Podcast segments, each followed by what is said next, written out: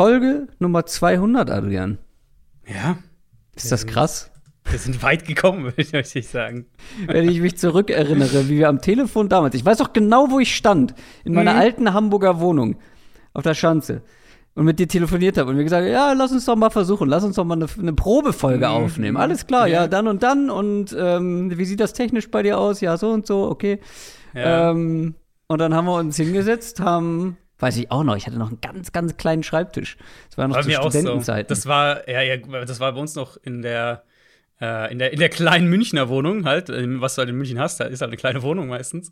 Äh, wir hatten so, wir hatten so zweieinhalb Zimmer quasi, ne, also so, ein, so ein Schlauchzimmer, so ein kleines noch, wo dann mit der Zeit irgendwann der Wickeltisch drin stand und so weiter. Mhm. Und daneben äh, war, war der, der kleine Schreibtisch, wo auch gerade so die Beine drunter gepasst haben. Ähm, Ja. ja. Bei mir war ein Meter hinter mir schon mein Bett. Das war mein Mhm. Studentenzimmer so ungefähr. ja, äh, es hat sich einiges getan und ich glaube, das ist auch eine ganz gute Möglichkeit, mal Danke zu sagen an alle, die Ja. uns auf dem Weg die letzten fast vier Jahre jetzt schon supportet haben. Ob es jetzt finanziell bei Patreon ist oder bei YouTube oder äh, ganz einfach nur durchs Hören. Also auch Ja. großen Dank an alle Hörerinnen und Hörer, die dafür gesorgt haben, dass unsere, unsere Play-Zahlen ja, sich vervier, teilweise sogar verfünffacht haben, je, nachdem, äh, was man da guckt. Die erste Folge hat äh, lustigerweise deutlich mehr Plays als die ersten, die danach dann kamen. Also in die erste Folge haben einige noch mal reingehört. Ja, ja. Leider. Das haben wir auch schon ein paar Mal, das ist uns auch schon ein paar Mal um die Ohren Mhm. gehauen worden, mit, weil das war doch, das war ja eine Draft, die, die Draft-Folge dann damals. Die Josh Rosen Äh, ja, richtig. Ja. Die, äh, die wurde, die wurde schon häufiger zitiert. Ja. Ähm, ja, aber ihr alle habt dafür gesorgt, dass wir mittlerweile einer der meistgehörten Sportpodcasts in Deutschland sind und ähm, dass ja ich mich in meinem Fall ja auch ähm, jetzt selbstständig machen konnte, zum Teil zumindest. Der Podcast ist zwar nur ein Part dann von, von meinem Einkommen sozusagen, aber der, der hat dann natürlich mit reingespielt und sorgt dafür, dass ich mehr Zeit habe, auch in den Podcast Zeit zu investieren. Ähm, und ja, deswegen wird es in Zukunft auch mehr Content, besseren Content geben, hoffe ich mal. Ähm, und mehr Content als eine Folge die Woche. Ich glaube, das merkt man jetzt schon so langsam. Viele Shorts-Folgen, von dir einige Bonus-Folgen. Und ja, deshalb gab es überarbeiteten Merch, was viel Arbeit war. Ähm, ja, vielen, vielen Dank an alle, die uns begleitet haben und natürlich auch an alle, die jetzt irgendwie neu mit dazugekommen sind im Laufe der Saison. Das sind nämlich auch einige. Und ich würde sagen, auf die nächsten 200 mindestens, oder? Mindestens, ja.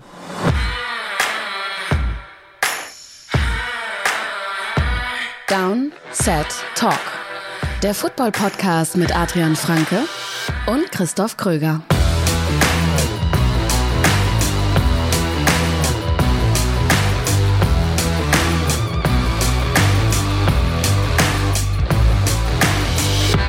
Und damit herzlich willkommen zur 200. Donnerstag-Folge Downset Talk. Das ist der offizielle NFL-Podcast von The Zone Spox mit mir, Christoph Kröger und Adrian Franke.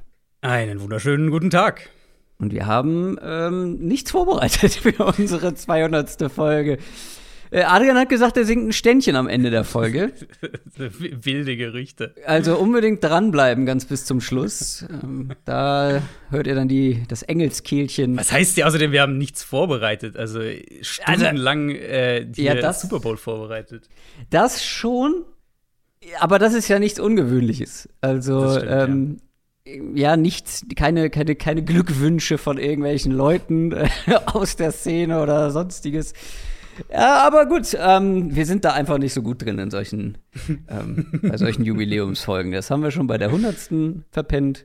Ja, und jeden Geburtstag verpennen wir eigentlich auch. Aber heute ist trotzdem natürlich eine ganz besondere Folge. Nicht nur, weil es die 200. ist, sondern weil es ausgerechnet auch noch unsere Super Bowl Preview ist. Wir schauen heute natürlich in aller Ausführlichkeit auf die Bengals gegen die Rams. Sonntagnacht 0.30 Uhr ist es soweit.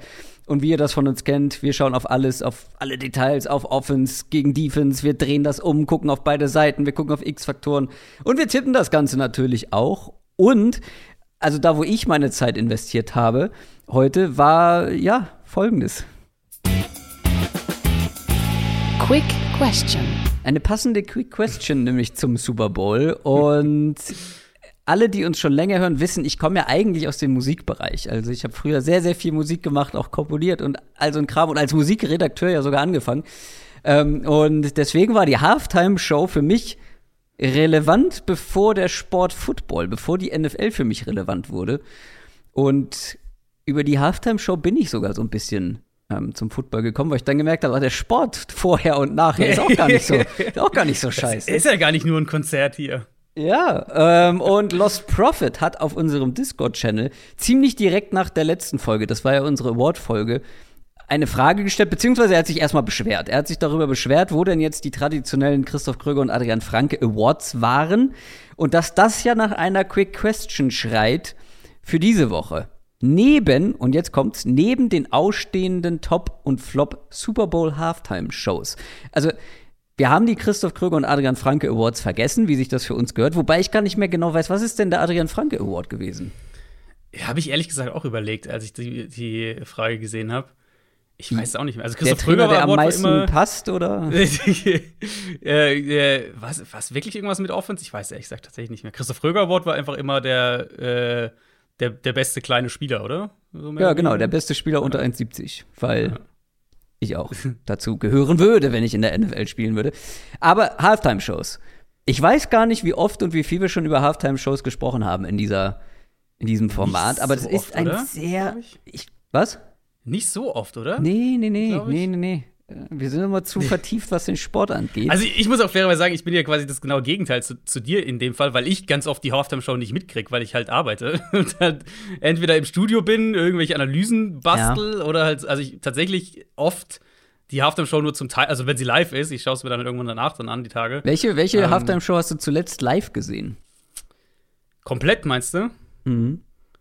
Ja, das muss mindestens, das muss mindestens vier Jahre her sein, würde ich sagen. Mhm. Die letzten paar auf keinen Fall. Und es ist ja ein sehr polarisierendes Thema und es ist natürlich auch eine Frage, wie geht man an die Sache ran? Weil ich finde, es gibt schon einen Unterschied zwischen die objektiv besten Halbzeitshows aller Zeiten und die subjektiv besten Halbzeitshows aller Zeiten. Wobei bei ein paar, glaube ich, ähm, überschneidet sich der Ganze. Ich glaube, ich habe dann, ich will so ein bisschen die Welt brennen sehen, ohne sie brennen sehen zu wollen, weil ich glaube, ich habe ein bisschen anderen, ich habe halt einen sehr musikalischen Blick auf das Ganze. Okay, ja gut, dann sind wir auf jeden Fall unterschiedlich unterwegs. Und ich habe ich hab eine Sache gemerkt, ich mag meine Halbzeitshows wie meine Running Backs, nämlich dynamisch und voller Energie. ähm, lass uns mal, also wir haben gesagt, wir machen keine Flop äh, Super Bowl Shows äh, oder Halftime Shows. Ähm, wir machen aber eine Top 3 jeder. Fangen wir an mit deiner Top 3, ich bin sehr gespannt. Also ich muss sagen, für mich gibt es zwei Halftime-Shows, die wirklich sehr deutlich, sehr positiv in Erinnerung geblieben sind. Das sind dementsprechend auch meine Top 2. Ähm, und für die dritte, äh, ich will jetzt. Ich will jetzt nicht zu viel schon vorweggreifen, weil wahrscheinlich ist dann einer von denen, auf denen ich jetzt rumtreten würde, ist dann irgendwie deine Eins oder so. Ähm, ich, hoffe die nicht. meisten, also die meisten der letzten Jahre habe ich entweder, ich bin jetzt natürlich auch noch mal ein bisschen durchgegangen, entweder nicht mehr wirklich im Kopf gehabt oder ich hatte sie negativ im Kopf. Also Justin Timberlake fand ich so ein bisschen bla, Lady Gaga fand ich so ein bisschen bla, Coldplay fand ich mies. Ähm, die, die letztes Jahr fand ich nicht gut. Weißt, wer war das denn nochmal? The Weeknd, die war- Ja, richtig, nee. genau. Wo eigentlich nur dieses Meme in Erinnerung geblieben ist, Ja, wo er da Spiegelgang wieder wie läuft. besessen durch dieses Spiegelkabinett gelaufen Äh, ist, wie, wie äh. ich als Fünfjähriger auf dem, auf dem Dom in Hamburg. Also deswegen, äh, long story short, die drei war bei mir sehr relativ offen. Ich habe dann Beyoncé genommen, 2013. Du hast ja auch so die, Mhm. äh, die Destiny's Child Reunion so ein bisschen war. Über die sprechen wir gleich noch mal. War sehr gut. Ähm, bei mir war es auch lustigerweise so, dass die drei bei mir offen war. Und ich bin mir ziemlich sicher, du hast meine drei höher. Ähm, aber für mich sind eins und zwei ganz klar. Ich kann dann auch sagen, warum. Aber für mich ist die drei tatsächlich da überschneidet es hier so subjektives Empfinden und objektiver Blick drauf, nämlich Michael Jackson. Und den wirst du wahrscheinlich höher haben. Ich bin ehrlicherweise auf Halftime-Shows gegangen, die ich gesehen habe. Okay, ja, ich habe, Ähm. das ist auch die einzige, die ich mit drin habe, weil sie einfach so historisch Ja, ist. Weil ist natürlich absolut, also ist so, das ist so wie, wie Prince halt. Prince, die Prince müsste man Prince müsste man objektiv mit drin haben, aber ich habe sie mir extra noch mal wirklich in voller Länge tatsächlich angeguckt, weil die habe ich, wann Mhm. war denn das? 2007 oder so? sieben, ja. ja. Die habe ich nicht live gesehen natürlich, ähm, da war ich noch nicht so weit, aber ähm, ja, der, klar hat was. Er singt halt aber auch fast keine eigenen Songs so. Ist aber ein Ja. geiler Auftritt gewesen. Aber Michael Jackson Ja. gucke ich mir tatsächlich, obwohl ich es nicht live miterlebt habe, tatsächlich auch noch mal gerne an. Das Einzige, was so ein bisschen unangenehm ist, wenn man Michael Jackson jetzt mit dem Wissen von heute mit so einem zwischen einem Kinderchor sieht. Aber gut. Mhm. Also kleiner Beigeschmack, aber die ist einfach so historisch, weil es die erste Halbzeitshow war und der hat sie halt auch komplett dann so episch aufgezogen, zu einer riesigen Show gemacht. Alleine wie er da dann minutenlang steht und alle kreischen wie zu den besten Beatles-Zeiten, ähm, das ist schon beeindruckend und ohne diese Michael Jackson Show würde es diese Show, wie, sie, wie wir sie heute kennen, nicht geben, glaube ich. Also du meinst mit erster Halftime-Show, muss man vielleicht dazu sagen, die halt so eine richtige Show war, ne? Weil Genau, genau. Der Halftime-Shows erste richtig dem Sinne große gibt's ja Star. schon, genau.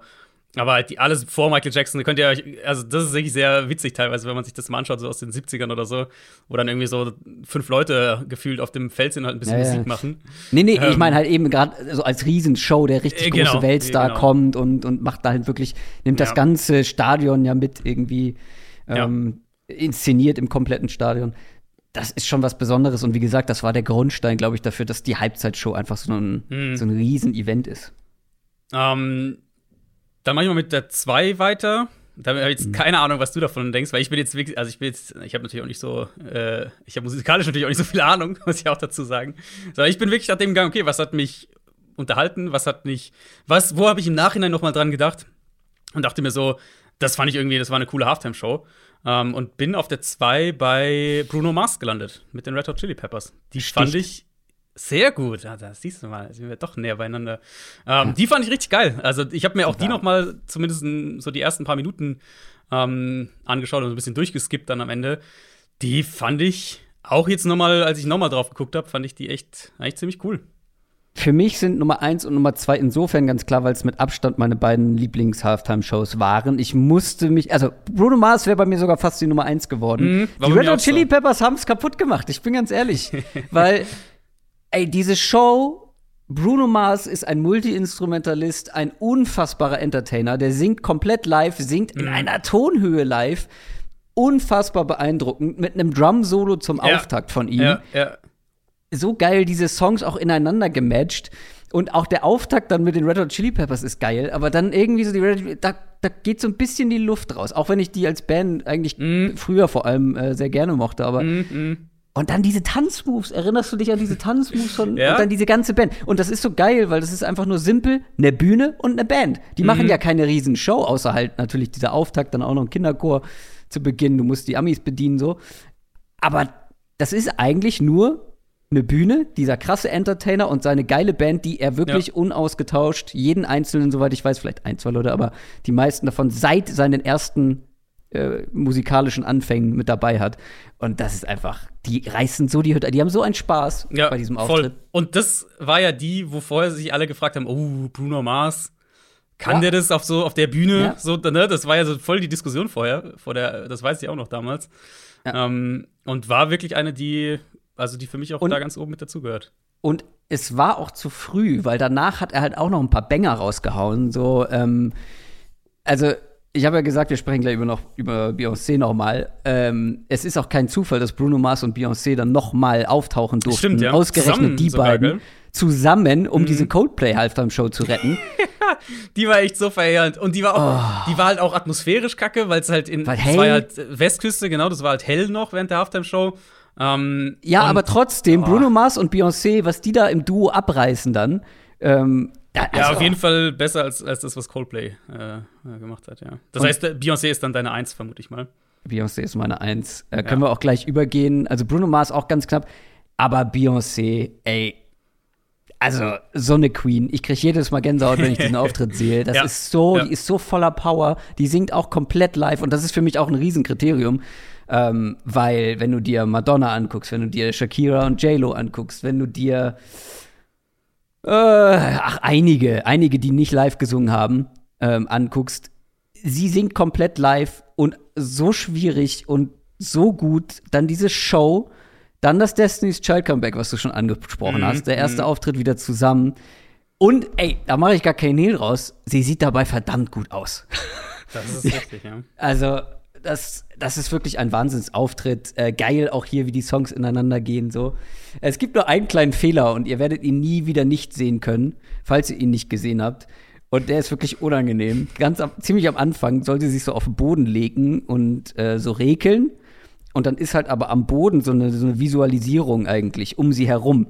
Aber sie liegt leider überhaupt nicht in der Mitte. Sie, sie liegt komplett falsch. Und dann macht diese ganze, diese ganze Show keinen Sinn. Aber trotzdem, das ist so eine Power, die Frau, Wahnsinn. Ja, äh, mit Beyoncé als Show Element, Act, wie auch immer, kannst du, glaube ich, eh, also da ja. machst du selten was falsch. Ähm, ich habe mir deswegen, gewünscht, dass Jay-Z noch auftaucht, weil das wäre noch der. Ja, äh, stimmt, ah. ja. Ähm, deswegen, ja, also für mich, wie gesagt, was dann die drei. Ich, ich habe hab natürlich. Ich habe Angst. Ich hab natürlich habe ich an eins Katy Perry und Missy Elliott gesetzt. Nein. Selbstverständlich.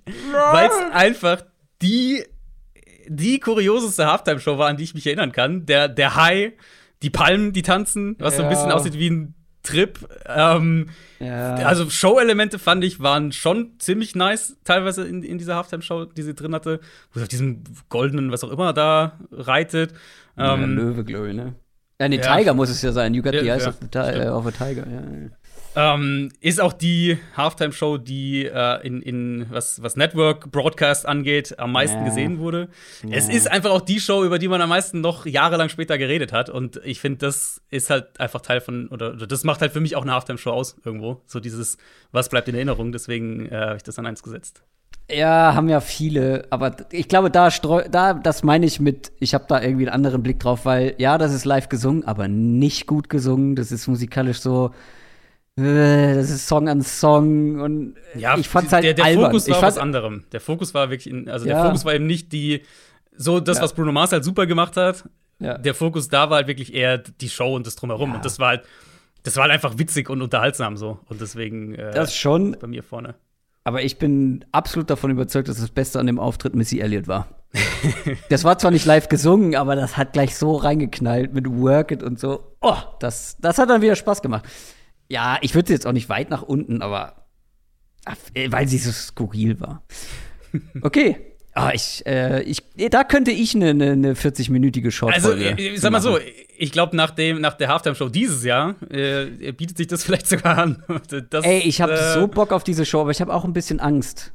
Also, na, für glaub, alle. Also, ich glaube, das, das, also ich kann mir nicht vorstellen, dass das nicht gut wird es könnte halt werden wie so ein, ähm, so ein Allstar-Fußballspiel, weißt du? Wo dann, wo dann die, ja, nicht mehr so ganz in Form, sich in, nicht ganz in Form befindenden Künstler nochmal ähm, versuchen, das Beste aus sich rauszuholen. Also, wer es nicht mitbekommen hat, also für alle 90s-Kids, ähm, mhm. ist das natürlich, ist das natürlich, also ich ich freue mich wahnsinnig drauf. Eminem, Dr. Dre, Snoop Dogg, äh, Mary J. Blige, mhm. Und Kendrick Lamar, der nicht so ganz reinpasst. Das stimmt, ähm, ja. Und vor allem, ich hatte gedacht, okay, wo ist der rote Faden? Okay, ah, Kalifornien. Ähm, aber dann passt Eminem, glaube ich, wieder nicht mit rein. Also irgendwie interessante ja, Zusammenstellung.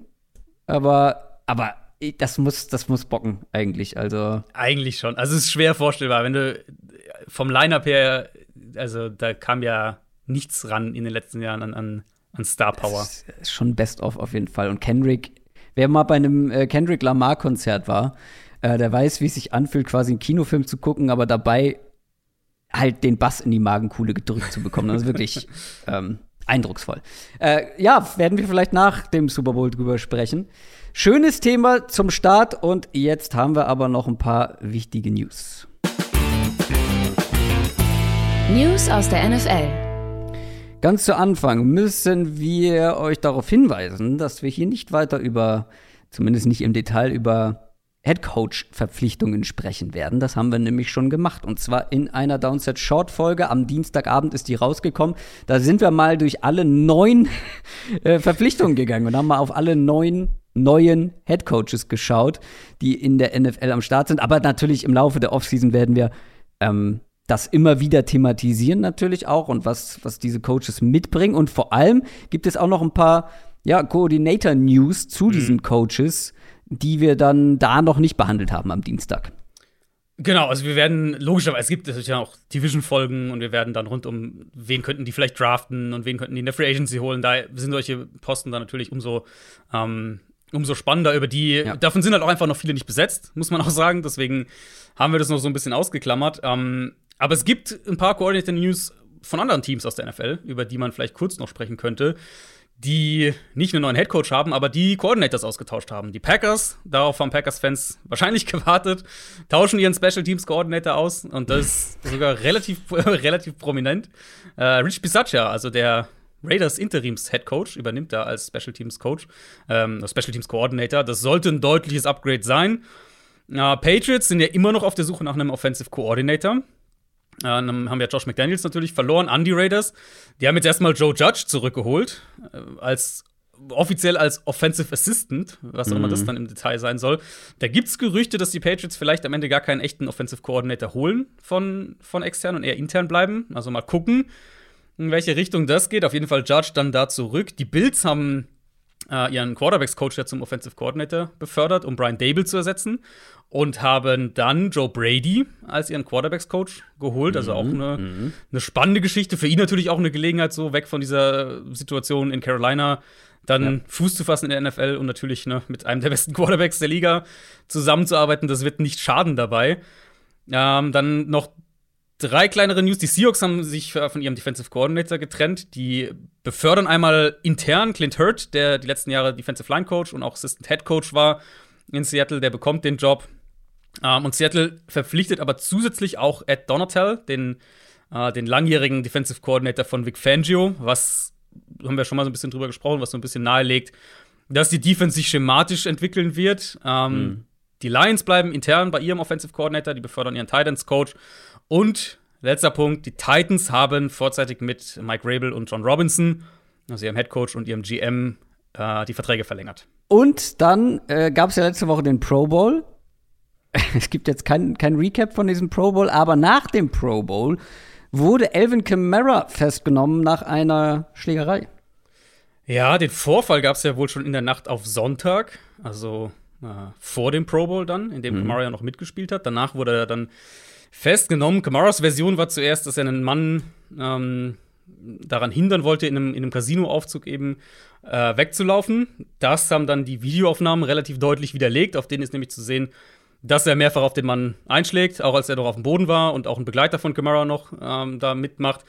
Also mhm. ja, das wird auf jeden Fall ein Nachspiel haben und könnte natürlich, wenn wir jetzt auf, auf die, auf die NFL-sportliche Perspektive gucken, könnte natürlich eine Sperre zum Start der kommenden Saison mit sich bringen. Ja, aber die Saints haben genug Playmaker, um das zu kompensieren. Mhm. Ähm, nee, ey, ganz ehrlich, das ist, ähm, ja, das ist sehr, sehr dumm. Vor allem an Orten, wo natürlich Überwachungskameras hängen. Ja, ja, das, ja. Aber äh, leider müssen wir ja sagen, in jeder NFL-Offseason gibt es ein paar mhm. solcher Dinger. Absolut, leider schon. Und bevor wir zum Super Bowl kommen, noch ein kleiner Einschub. Reklame. Ja, Adrian, letzten Sonntag das erste Mal richtig frei gehabt seit September an einem Sonntagabend. Was hast du gemacht? Ist wirklich, ist jedes Jahr wieder ungewohnt, so. Erster Sonntag seit September, an dem man mit der Familie zu Abend essen kann, an dem man abends oh. auch einfach mal so auf dem Sofa chillen kann, ist jedes Jahr wieder ungewohnt. Ja, und Stichwort Sofa, was man an solchen freien Sonntagabenden auch machen kann, ist natürlich Disney Plus durch Bingen. Und das ist unser Partner auch für diese Folge. Die Auswahl, ganz ehrlich, die ist riesig. Ähm, ich habe neulich erstmal wieder ein paar Marvel-Filme nochmal gesehen und dann sehr zu empfehlen, eine National Geographic Doku über die thailändischen Jungs, über diese Fußballmannschaft, die da in mhm. der Höhle ähm, eingesperrt war und dann gerettet werden musste. Das war eine wahnsinnig aufwendige Aktion und ja, da sieht man Kamerabilder von den, von den Rettungstauchern und so. The Rescue heißt sie. Wirklich sehr, sehr zu empfehlen, aber das ist noch lange nicht alles, was es bei Disney Plus zu sehen gibt. Absolut, weil neu auf Disney Plus gibt es jetzt nämlich auch Pam und Tommy, eine Star Original Serie, basierend auf einem verdammt wahren Skandal über Tommy Lee mhm. Jones und Pamela Anderson. Die meisten von euch werden es kennen, die unser Jahrgang sind, werden es kennen. Quasi das erste ja. virale Video der Welt damals. Und äh, den Trailer dazu findet ihr natürlich auch bei uns in den Show Notes. Reklame! Und jetzt, liebe Leute, ist es soweit.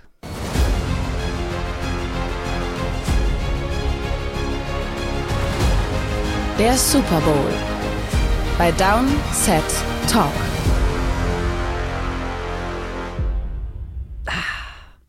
so gut. Ich freue mich jedes Jahr wieder. Und jetzt sind wieder, jetzt sind wieder 365 Tage oder so ähnlich. Auf jeden Fall ein ganzes Jahr wieder warten auf diesen ähm, musikalischen Drop. Ich habe mehrfach wirklich in der Vorbereitung musste ich dran denken. Gar nicht so sehr wegen, wegen des Drops selbst, sondern weil ich weiß, wie sehr du es nicht erwarten kannst, diesen Knopf zu drücken. Und auch einige Hörerinnen und Hörer, die uns auch Richtig, immer wieder ja, dazu absolut. schreiben. Ja, also ja. Ähm, gerne nochmal zurückspulen. Minus 30 Sekunden und dann hört ihr ihn nochmal. Super Bowl Nummer 56 in LA im SoFi Stadium. Bengals versus Rams. So ein bisschen der Super Bowl, den keiner hat kommen sehen vor der Saison. Die Cincinnati Bengals, der Underdog, die jungen Wilden, das jüngste Team im Super Bowl seit 1980. Sie haben auf dem Weg die Raiders geschlagen, die Titans geschlagen und dann die Chiefs mit einem super Comeback in Overtime vor zwei Wochen gegen die LA Rams, den Gastgeber. Ähm, wir haben es ewig nicht gesehen, dass ein Heimteam es in Super Bowl geschafft hat und jetzt Tampa Bay äh, und ähm, mhm. dann die Rams jetzt auch direkt. Und sie sind auch der Favorit. Es ist auch das, das All-Star-Team, die, ja, wie kann man das nennen? Die Zeit ist jetzt Team oder das Zeit ist jetzt Team. Mhm. Ähm, also das Team, was alles auf eine Karte gesetzt hat. Die haben auf dem Weg die Cardinals rausgehauen in den Playoffs, die Bucks und dann letztendlich die 49ers. Und ich habe es jetzt schon durchblicken lassen. Auf dem Papier gibt es einen relativ klaren Favoriten, auch bei den Buchmachern. Die Rams sind mit vier Punkten vorne. Aber wir schauen natürlich, ob wir da überhaupt so mitgehen würden oder nicht. Und wir teilen das Ganze auf in jeweils eine Offense gegen eine Defense und dann gucken wir so auf die einzelnen auf die einzelnen ähm, Details und Matchups. Wir fangen an mit der Bengals Offense gegen die Rams Defense, weil da gibt es eben einige spannende Matchups und das größte Mismatch des Spiels. Aber äh, bevor wir darauf kommen, ähm, vielleicht mal erstmal so einen kleinen Überblick auf die Bengals Offense. Was macht die aus? Also in meinem Kopf, ähm, ich meine, wir wissen ja mittlerweile wirklich, was diese beiden Teams sind und was sie auszeichnen, was, sie, was die mhm. Stärken und die Schwächen sind. Und ja, bei Stärken Bengals Offense, Playmaker, Big Plays, viele Contested Catches, ja. aber eben auch auf der anderen Seite wenig Kreativität.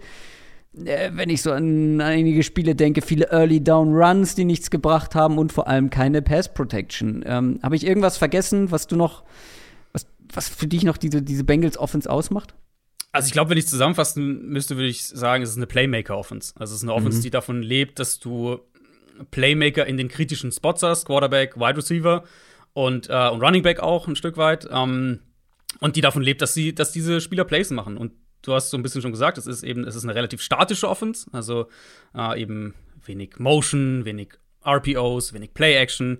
Ähm, Screen Game ist kein, kein, also Screens haben sie einige explosive immer wieder drin, aber es ist jetzt sozusagen ja. ist nicht Teil der Kernidentität. Wenn wir es jetzt vergleichen mit einem Team wie Kansas City oder Arizona oder so, die ja deutlich mehr auch mit, mit Screens wirklich als, als ein Teil ihres Fundaments irgendwo arbeiten. Ähm, und ansonsten eben, es ist eine relativ klare 11 Personnel Offense, also mit drei Wide Receivers primär auf dem Feld, ähm, wie die Rams übrigens auch. Aber Bengals spielen es deutlich anders. Bengals sind dann viel mehr wirklich auch eine Spread Offense, ähm, ziehen das Feld in die Breite und kreieren so halt letztlich auch immer wieder dann eins gegen eins Situationen für ihre Playmaker, die dann eben Plays machen sollen. Mhm.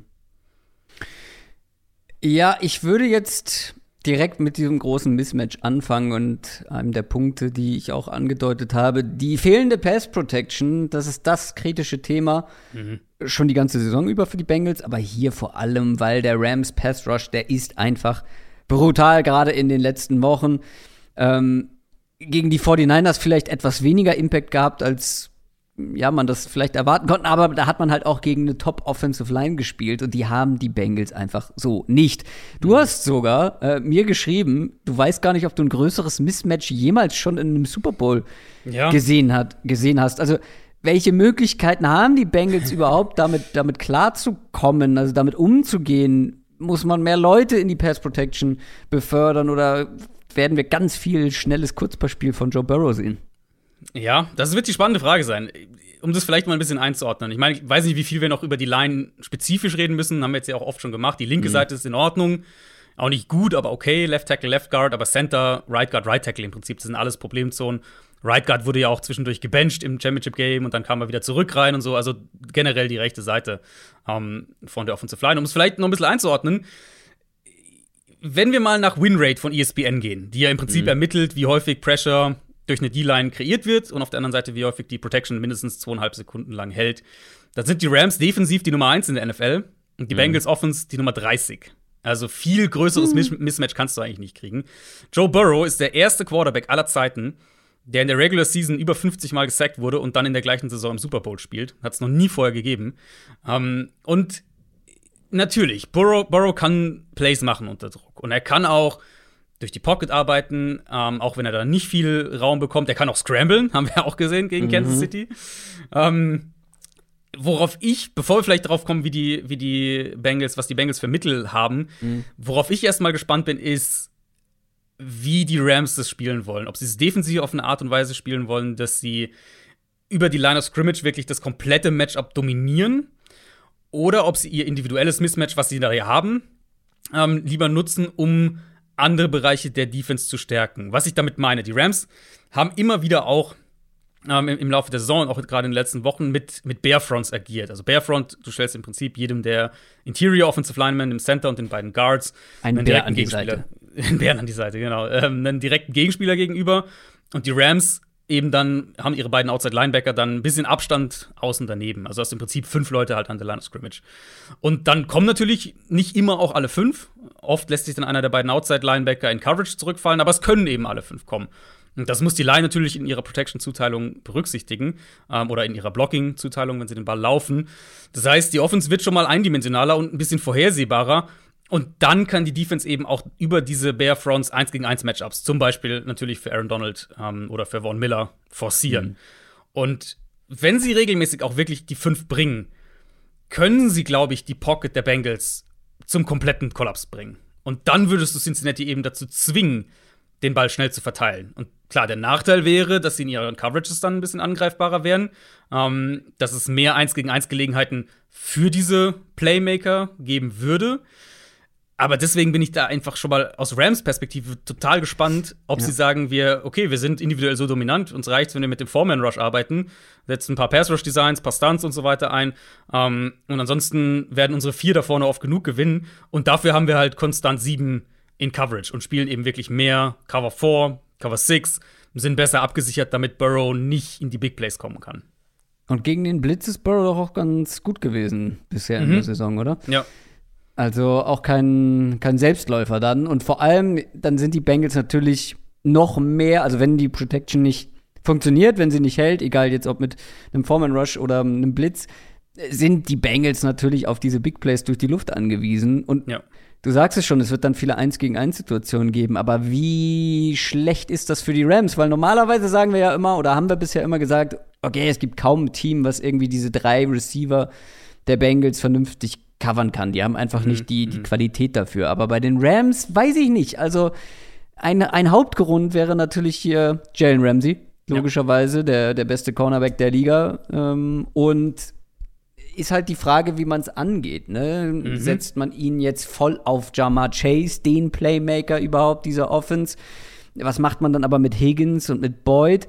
Ich, ich gebe mal einen Tipp ab und du sagst mir, ob du glaubst, dass die Bengals es auch so machen oder wie du es machen würdest. Also ich würde wirklich Ramsey 24-7 auf Jammer Chase abstellen, ihn überall hin verfolgen. Jalen Ramsey kann im Slot spielen, wenn sie Chase dahin verschieben. Ähm, und das wird ein, wenn sie das machen, ein, ein mega Matchup. Also die beiden, ja. die noch nie gegeneinander ja. gespielt haben, Chase gegen Ramsey, permanent 1 gegen 1. Das wird diese Offense limitieren, weil selbst wenn Ramsey hier und da mal was zulässt, wird er, glaube ich, deutlich weniger zulassen als viele andere Cornerbacks. Dafür ist er einfach individuell zu stark. Und du hast gleichzeitig dann mehr Leute in Coverage. Jetzt, wenn wir mal von einem Foreman Rush ausgehen, hast du mehr Leute in Coverage zur Verfügung für eben Higgins, Boyd, mhm. äh, den Tight End, wer auch immer das dann sein wird, Joe Mixon im Passspiel um die halt zu covern. Oder halt dann auch für einen Blitz, einen aggressiven Blitz, wenn du halt den wichtigsten Playmaker der Bengals Offense eins gegen eins zumindest limitieren kannst. Also kann ich mir ab, das wird sicher hier und da geben, das Duell. Ja, das auf jeden ähm, Fall. Aber ich würde es halt wirklich so oft wie möglich machen. Mein Gegenvorschlag wäre, zu sagen, du gehst ein bisschen das, was, was äh, den, den, wenn sie, also man muss natürlich vielleicht erstmal dazu sagen, die Rams sind primär eine Zone-Defense, also es ist keine Man-Defense. Das genau. heißt, ja. Äh, ein Stück weit wird es auch einfach Situationen geben, wo die Bengals Chase wegbewegen können. Selbst wenn die Rams Ramsey mhm. erst auf seiner Seite haben, du kannst ihn dann ähm, Pre-Snap-mäßig, Pre-Snap-Motion auf die andere Seite ziehen, solche Sachen. Es wird, die Rams werden das nicht immer forcieren, dieses Matchup. Was ich mir eben vorstellen könnte, wäre ähnlicher Gedankengang, wie du ihn hattest, aber ein bisschen anders aufgezogen, dass du Ramsey 1 gegen 1 gegen Higgins stellst und gegen Chase zwei Leute. Also gegen Chase die Safety-Absicherung ähm, Safety-Absicherung auf der anderen Seite dann dementsprechend nicht oder halt passiver oder Safety macht irgendwas anderes. Und die, du vertraust natürlich noch mehr drauf, dass Ramsey Higgins 1 gegen 1 abmelden kann. Ähm, und Chase dann eben, gegen, und gegen Chase hast du halt zwei Leute. Gegen Chase kann dann halt geholfen werden. So. Das wäre vielleicht der alternative Ansatz. Ich denke, wir werden beides sehen, ehrlicherweise, ja, in dem Spiel. Ähm, aber ich, ich, ich vermute halt auch in Kombination eben mit der Diskussion über die Front, dass die Rams durchaus das Risiko hier und da auch eingehen können, dosiert gegen zwei von den dreien, von den drei Wide Receivers jetzt, ähm, eins gegen eins zu spielen. Mit Ramsey dann eben, ähm, ob es jetzt Ramsey gegen Chase ist und, und der Safety vielleicht tief oder, oder Ramsey gegen Higgins und der Safety ein bisschen auf der Chase-Seite, wie auch immer, um halt wirklich mit dieser Fünf-Mann-Front kommen mhm. zu können und die Bengals wirklich dazu zu zwingen, offensiv eindimensional zu werden. Da, ich glaube, dass sie ja eh gerne schon mal sind. Genau, ja. Ähm, und, und da sehe ich halt echt eine Chance, das, das Spiel defensiv auch zu, zu dominieren und mhm. defensiv auch zu Big Plays zu kommen. Und dann vielleicht so ähm, anknüpft daran, bevor wir vielleicht noch kurz über die, über die anderen, über die Receiver kurz sprechen können. Aber potenziell kritische Frage ist eben, ähm, was ist mit CJ Usama, dem Tight End, der mhm. sich ja im Championship Game verletzt hatte, hat Anfang der Woche gesagt, er wird auf keinen Fall den Super Bowl verpassen. Also mal gucken. Ähm, aber der wäre natürlich so ein potenzieller Tiebreaker dann in dem Fall, wenn das, was wir jetzt gerade alles die ganze Zeit gesagt haben, wenn sowas in der Richtung passiert, dass du dann eben sagst, wir haben aber halt noch einen Ausweg über die Mitte des Feldes und da sind die Rams halt nun mal am anfälligsten. Linebacker ist, ist problematisch. Ja. Safety haben wir, klar, diese Eric Weddle-Story, die ist verrückt, absolut. ähm, aber ich glaube, wenn du den regelmäßig in Coverage testest, dann wirst mhm. du da mhm. auch früher oder später Erfolg haben. Ähm, das wäre halt ne, so, eine, so, eine, so eine mögliche Wildcard vielleicht für das Matchup hätte ich dich eh noch drauf angesprochen. Tyler Boyd ist natürlich der andere Faktor, der irgendwie, mhm. vor allem wenn wir da, wenn wir überlegen, okay, die Rams werden Druck kreieren können. Ähm, wir werden viele, viele schnelle Pässe sehen müssen, viel auch vielleicht in die Mitte, dass Tyler Boyd da irgendwie ein größerer Faktor werden kann. War jetzt in den Playoffs und schon seit einiger Zeit nicht mehr der ja. allergrößte Faktor. Was glaubst du, wie groß wird seine Rolle sein? Von der Überlegung her müsste er eine Rolle haben in dem mhm. Spiel, weil er wird sicher derjenige sein, den, den sie am wenigsten doppeln so und, und wo sie sich am wenigsten darauf fokussieren, würde ich jetzt mhm. denken. Um, ähm, und dann, wenn wir es noch kombinieren damit, okay, wo ist die, wo ist die Defense anfällig? Und es ist eben die Mitte des Feldes, gerade so das Underneath-Fenster, aber auch generell die Mitte. Er sollte eigentlich eine Rolle haben. Mein Gefühl ist trotzdem eher, ähm, dass es T. Higgins wird, der, der diese Rolle übernimmt. Diese In-Breaking. Routes, äh, Slants und solche Geschichten brennst du natürlich offene Türen bei mir ein. Ich hatte ihn als X-Faktor im, im Championship-Game und dann macht er einfach mal über 100 Yards mhm. und dreht mit Burrow zusammen das Spiel fast im Alleingang. Also, ich, ja, das Ding ist, ich befürchte, ich, also, weil es ja nicht nur Ramsey, sondern es ist ja auch Williams auf der anderen Seite, der jetzt auch kein schlechter ist. Ja, wenn wir über die Mitte des Feldes sprechen, kann da natürlich Higgins einiges anrichten. Ich weiß aber nicht, ob er diesmal wieder so einen Impact haben werde. Würde was ist mit Joe Mixon im Passspiel? Vielleicht auch der äh, für eine größere Rolle bestimmt in diesem Spiel? Ja, kann ich mir schon auch vorstellen. Gerade wenn sie sagen, wir gehen immer wieder mal auch ins Spread, ähm, versuchen so in, in, so ein Kurzpassspiel auch überzugehen, dann wäre Mixon an sich auch in der Überlegung so ähnlich, so ein bisschen ähnlich wie, wie Tyler Boyd, dass du sagst, auf dem Papier, wenn ich jetzt so drauf gucke, mhm. müsste der eigentlich ein paar vorteilhafte Matchups und, und, und Gelegenheiten haben die Frage ist halt wirklich, oder ich würde es anders formulieren. Ich glaube, sie brauchen halt, sie brauchen Higgins für diese In-Breaking Routes, die ihnen halt so 6, 7, 8 Yards bringen. Mhm. Und sie brauchen einfach ein paar Big Plays über, ähm, über Chase. Das, da kommen sie nicht drum rum, wenn sie das Spiel gewinnen wollen. Und das war ja letztlich auch, also, ne, gegen Tennessee war das ja auch so. Das waren dann halt ein paar Big Plays, die funktioniert haben. Es war ja letztlich, es war eigentlich auch gegen Kansas City so. War ja nicht so, dass die Offense irgendwie das Spiel dann an sich gerissen hätte oder sowas gegen die Chiefs, ähm, sondern es war primär die Defense und, und die mhm. Chiefs Offense halt, die, die, die es nicht mehr gebacken ist. gekriegt hat, ja. Mhm. Ähm, aber was halt, also was halt funktioniert hat, waren halt einzelne Big Plays. So Screens allen voran, die explodiert sind, ähm, ein, zwei Shots, dann irgendwie solche Sachen. Und das ist eben ein klarer Teil von dem, was sie machen. Also sie leben halt viel, so einmal Shotplays nach außen und den In-Breaking Routes, primär Higgins und dann halt die Screens. Ähm, wo ja Chase auch eine, eine, eine größere Rolle spielt, klar. Äh, die Running Backs eben auch. Vielleicht da auch mixen dann mit ein, zwei, ein, zwei Screens ein Faktor. Mhm. Plus natürlich das, worüber wir die ganze Zeit schon so ein bisschen sprechen oder so drumrum tänzeln, die Go-Route von Jamar Chase, ganz einfach. Mhm. Ähm, der hatte über 450 Yards bei Go-Routes dieses Jahr alleine, mit weitem Abstand Platz 1 in der NFL. Und das, das müssen sie ein paar Mal treffen in dem Spiel. Ähm, und sie müssen es auch ein paar Mal riskieren, auch wenn er 1 gegen 1 gegen, gegen Ramsey steht. Sie müssen es ein paar Mal riskieren und ich denke, Burrow wird es auch ein paar Mal riskieren, weil das hat er uns eigentlich das ganze Jahr über gezeigt. Er ja vertraut Jamar Chase da komplett und ich denke, das wird sich auch nicht ändern, wenn da jetzt, äh, wenn da jetzt Jalen Ramsey dagegen steht. Laufen wird schwierig gegen die Rams Front, sind wir uns, glaube ich, einig. Äh, weil ja. jetzt auch nicht die allergrößte ja. Stärke der Bengals, gerade mit der Line natürlich. Es ist nicht nur im, in der Pass Protection Problem, sondern auch im Run Blocking. Was glaubst du denn, wie, wie gut werden die Bengals insgesamt den Ball bewegen können? Ja, da sehe ich halt so ein bisschen die, das große Fragezeichen. Ich glaube mhm. ehrlich gesagt nicht dass sie ihn gut bewegen können, sondern ähm, Punktuell. Also mit gut, ja, mit gut meine ich halt, dass sie ihn konstant bewegen. Mhm. Sondern ich denke wirklich, sie werden von den Big Plays abhängig sein. Ob die dann aus dem Screen kommen, ob die irgendwie, keine Ahnung, eine Slant sind, kann ja auch, kann ja auch eine 6 Yard Slant sein, aus der dann irgendwie ein 30 Yarder wird nach dem Catch, solche Geschichten. Mhm. Und eben die einzelnen Shot Plays, die zu Chase sein können, aber das kann auch, das kann auch Higgins sein. Wir haben das immer wieder gesehen gegen die Rams, wenn, ähm, wenn Teams sie von der Formation her so hatten, dass der eine Outside Receiver gegen, gegen Ramsey steht und der andere gegen Darius Williams, der deutlich kleiner ist, ähm, dann haben, hast du da ein klares Mismatch mit, mit T. Higgins. Also, das wäre auch so ein Punkt, wo ich sage, wenn, wenn äh, Ramsey wirklich dann eins gegen eins steht gegen Chase, dass du da mit Higgins vielleicht Outside auf der anderen Seite ein, ein Mismatch mhm. hast. Wollen wir zur anderen Seite des Balls kommen? Äh, ja, ich glaube, wir haben das Wichtigste durch soweit. Rams Offense gegen Bengals Defense. Auch hier vielleicht noch mal einmal so der, der Überblick, was zeichnet diese Rams Offense aus? Also, berichtige mich gerne, aber es ist doch nahezu das denkbar größte Gegenteil aus sportlicher Sicht zur Bengals Offense, oder? Kann man das so sagen?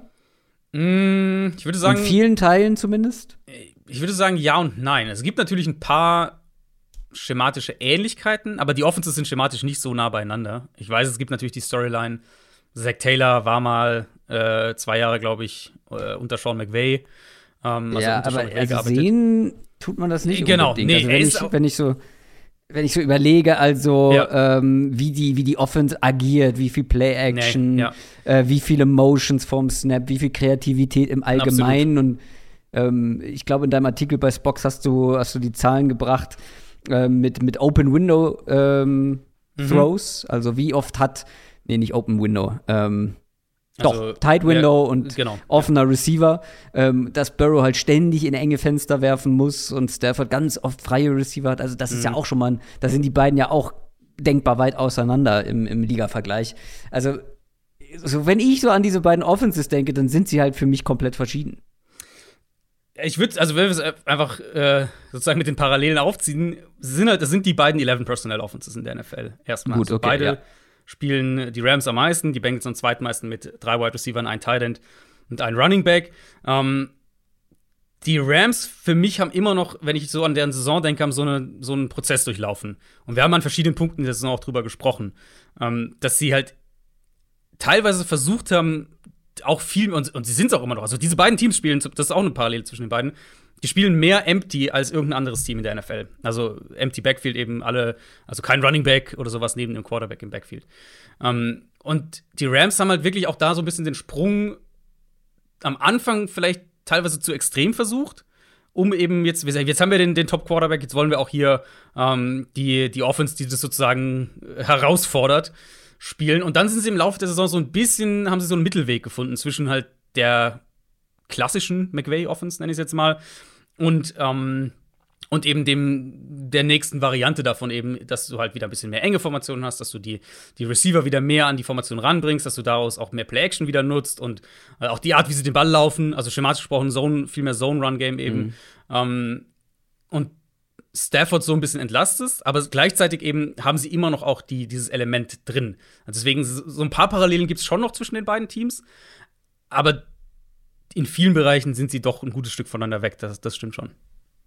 Also das Unangenehme für jede Defense mit dieser Rams Offense ist ja, also irgendwo gibt es einen hohen Floor und irgendwo gibt es dann gleichzeitig auch noch ein hohes Ceiling mhm. zu was diese ja. Offense in der Lage ist, weil sie einfach so viele Wege haben zu attackieren. Also Du hast den starken Playcaller, du hast eigentlich ein gutes Run-Game, obwohl man das jetzt in den letzten Wochen in den Playoffs vor allem nicht so gesehen hat. Du hast aber ein starkes Kurzpassspiel auf der einen Seite, aber auf der anderen Seite einen Quarterback mit einem starken Arm, der auch eben tief gehen kann. Ähm, die Big Plays sind möglich. So, so, also auf der einen Seite mit, mit den langen Bällen, aber dann auch halt mit, mit Playmakern wie, wie OBJ und mit Cooper Cup allen voran natürlich, und du hast eine starke O-Line noch dazu. Also, mhm. Also es ist eigentlich alles da und das bedeutet natürlich jede Menge Arbeit für diese Bengals Defense. Das konnte man vor zwei Wochen aber auch sagen. Mit den Chiefs, da hat man auch viel Arbeit mit. Mhm. Und das hast du ja eben schon gesagt, sah in der zweiten Halbzeit brutal gut aus. Kelsey und Hill gedoppelt, Mahomes verwirrt, Mahomes auch bewacht mit einem Spy. Aber die Rams spielen ja dann doch wieder noch mal ganz anders als die Chiefs. Also, ja. wie würdest du da wie würde die Defensive Coordinator Adrian Franke daran gehen? Ich finde es gut, dass du es so aufgezogen hast, weil ich habe mir auch, äh, ich habe mir auch aufgeschrieben, es wäre eigentlich ist es ganz charmant, mal mit der Bengals Defense hier einzusteigen, weil wir eh so viel über die Rams Offense generell sprechen und reden wir auch noch gleich drüber. Ähm, vielleicht auch wirklich mit der Coverage dann, die dann in meinen Augen auch der maßgebliche Faktor aus, aus Bengals Perspektive für den Sieg gegen die Titans war und dann natürlich in der zweiten Halbzeit ähm, auch für den Sieg in Kansas City die Bengals spielen eine super flexible Coverage. Safeties sind, sind beide wirklich sehr gut. Von Bell und Jesse Bates ähm, spielen relativ tief, rotieren dann daraus. Jesse Bates spielt eine super, äh, super Postseason, also super Playoffs. Und das erlaubt ihnen auch relativ viel dann in, in Single High wirklich zu sitzen. Aber sie mischen Man und Zone gut durch. Sie verstecken viel und zeigen dann dem Quarterback eben konstant nach dem Snap ein neues Bild. Was, glaube ich, hier auch ein kritischer Faktor sein kann. Weil, weil eine Sache, die ich aus defensiver Perspektive gegen Stafford unbedingt haben will, ist, dass er nachdenkt. Dass sein erster mhm. Read nicht da ist, dass er überlegt, dass er zögert. Und das verknüpft man, also muss man natürlich, das geht ja Hand in Hand. Ähm, sie kommen halt viel über den, über den, wirklich den Dreimann-Rush nur, also dass sie nur drei Pass-Rusher bringen. Das machen sie mehr als jede andere Defense in der NFL. Ein bisschen über 12, äh, über 11 Prozent von gegnerischen Dropbacks sind sie nur mit drei Mann gekommen. Die Rams haben das bisher kaum gesehen in dieser Saison. Stafford hat 43 Dropbacks in der ganzen Saison gegen den Dreimann-Pass-Rush. Ähm, insofern ist es was, was sie einfach noch nicht so viel bewältigen mussten. Und wenn sie es gesehen haben, dann hat er den dritten niedrigsten Wert äh, in der NFL, was, was Yards pro Pass angeht, gegen den Dreimann-Rush. Also, wie gesagt, ne, kleine Sample-Size, muss natürlich aufpassen. Aber wenn sie es gesehen haben, was, was hat sie ihnen immer wieder mal auch Probleme bereitet. Ähm, der spannende Part, finde ich wirklich, aus, was die Identität der Bengals Defense angeht, ist, dass sie keine wirklich klare Identität haben. Und das ist absolut positiv gemeint, weil ich denke, dass das den Rams Probleme bereiten kann, weil sie sehr, sehr schwer ausrechenbar sind, weil sie sehr flexibel sind. Und das ist jetzt zumindest meine Vermutung, es ist halt dann auch schwieriger, gegen diese Art Defense Coverage-Beater zum Beispiel einzubauen. Was eine der großen Stärken von Sean McVay ist. Einfach weil die Bengals ähm, so unberechenbar defensiv sind? Ähm, ja, wo, wo, wo setzt man da an? Unberechenbar. Mm, unberechenbar sind ja irgendwo auch die Rams, wie sie es dann angehen, weil wir haben ja schon unterschiedliche Rams auch im Verlaufe der Saison gesehen. Einmal ja fast das vorsichtige, nennen wir es äh, Goff-artige Rams Offense und dann äh, die Big Play Offense mit Matthew Stafford. Mhm. Jetzt in den letzten Wochen irgendwo was dazwischen. Ähm, auch hier ist Tyler Higby, also ähm, der Tight End, fraglich. Auch nicht gerade unwichtig. Jetzt ähm, seit, seit Woods ja auch raus ist, immer wichtiger geworden für diese Offense. Also glaubst du, der Fokus wird bei den Rams sehr auf OBJ und Cooper Cup liegen? Oder gibt es vielleicht irgendwie so einen Überraschungskandidaten, den du auf dem Zettel hast? Van Jefferson, Kendall Blenden, der Ersatz-Tight-End vielleicht oder irgendwer anders? Mm, ich denke schon, der Fokus wird auf ihnen liegen. Und die Rams haben halt, die Rams haben halt wirklich schon mal zwei Receiver, die Cincinnati so nicht einfach abmelden kann. Und da ist vielleicht auch noch mal gut, dieses Chiefs-Spiel noch mal so zum, zum, letzten Mal dann wahrscheinlich heute reinzubringen. Natürlich haben die Bengals das gut gemacht. Das will ich überhaupt nicht wegnehmen. Aber es gab ja trotzdem offene Receiver. Mahomes hat die halt an irgendeinem Punkt nicht mehr gesehen, weil er einfach komplett entgleist ist, was, was seine Progressions und seine Reads angeht in dem Spiel. Aber es gab die offenen Receiver. Und, und die Hoffnung der Bengals im Prinzip muss halt sein, dass sie das mit Stafford auch hinbekommen. Ähm, weil selbst wenn sie häufiger sieben und acht Leute in Coverage droppen, werden sie wahrscheinlich Probleme bekommen, die Rams Receiver zu verteidigen, weil die Plays natürlich auch dementsprechend länger werden, mit weniger Pass Rush. Cup sowieso, klar, spielt schon mal primär aus dem Slot, ist sowieso schon mal ein unangenehmeres Matchup, was, was die Zuteilung angeht. Mit seinen Option Routes dann auch noch, mit der Art und mhm. Weise, wie er Man Coverage schlägt. Ähm, wie McVay ihn gegen Zone in Matchups mit Safeties bekommt, das haben wir die ganze Saison über gesehen. Das wird für die Bengals, die Bengals, also die, diese Secondary, ich habe ja die Safeties gerade schon gelobt, auch Mike Hilton im Slot, auch Chidobe Awuzie, zwei Cornerbacks, die wirklich gute Saison spielen. Aber die Rams Receiver sind halt in meinen Augen schon noch mal auf einem anderen Level. Um, ähm, und klar, also die, die Bengals werden selten ihre Cornerbacks eins gegen eins, glaube ich, haben, gegen diese Receiver, einfach von der Art und Weise, wie sie Coverage spielen. Trotzdem ist das Matchup da für mich schon Richtung, Richtung Rams, weil sie halt auch Aus, Auswege irgendwo haben, wie gesagt, mit, mit Cup, ja. mit den Option Routes, der wird, der wird Räume finden. Ähm, da müssen wir kurz zumindest über die, über die, ist ja mittlerweile fast schon berüchtigte Backside Dig von Odell Beckham sprechen. Also Dig Route erstmal, der Receiver läuft vertikal und, und cuttet dann, je nach Offense, das kann unterschiedlich sein, so nach 12, 15, 17 Yards nach innen, also parallel zur Line of Scrimmage im Prinzip. Mhm. Und, und das ist natürlich eine Route, die ein bisschen Zeit braucht. Ähm, die eben auf der, auf der, auf der äh, Backside der Progression stattfindet, also Frontside eben das, was der Quarterback zuerst liest, und Backside dann das, wo er dann hingeht, wenn auf der Frontside nichts offen ist. Ähm, dauert natürlich ein bisschen, bis, bis, der, bis sich diese Route entwickelt hat. Mhm. Aber dadurch, dass Stafford an diese, zu dieser Route hinkommt, sowohl mit den Augen als auch mit dem Arm, im Gegensatz zu Baker Mayfield zum Beispiel, ähm, dadurch, dass Was er da hat der denn damit jetzt zu tun? Der, der hat halt Beckham bei diesen Routes nicht getroffen. Ja, okay, mit Beckham. Ich dachte, also wenn wir hier jemanden in die Tonne klatschen, äh, dann ja wohl Jared Goff in Bezug auf die Rams, aber du hast ja, Beckham nee, ja. Also Beckham ist, ist ähnlich, ja ist, ist, solche Routes durchaus auch in Cleveland ja, wieder okay. mal gelaufen, aber Mayfield hat nicht dahin gekommen. Ähm, und ganz simpel gesagt, was macht es, wenn du einen, wenn du einen Receiver hast, der 15, 17 Yards tief nach innen cuttet? Und du weißt, der Quarterback kommt dahin, sowohl von seinen Augen her, als auch von der Protection her, die sehr gut ist bei den Rams, also vom Arm sagen. her. Ja. Ähm, das beeinflusst natürlich die Art und Weise, wie du deine Safeties spielen kannst, weil du musst dann deinem Cornerback da ein Stück weit helfen und du kannst dir nicht erlauben, auch nicht nach drei Sekunden im Play, dass Beckham halt auf der Backside offen wird. Und das ist eine sehr reelle Gefahr, die diese Rams Offense einfach mitbringt. Ja, und du sprichst ja auch noch einen ganz wichtigen Punkt an, die Zeit, die Stafford bekommen wird, weil ja ja. Auch hier gibt es ja wieder ein Mismatch an der Line und wieder zugunsten der Rams. Die Rams O-Line ist auch super stark, gerade in den letzten Wochen. Der Bengals Pass Rush auf der anderen Seite, ja, ja, ist nicht schlecht, aber vielleicht halt für dieses, für dieses Matchup nicht gut genug.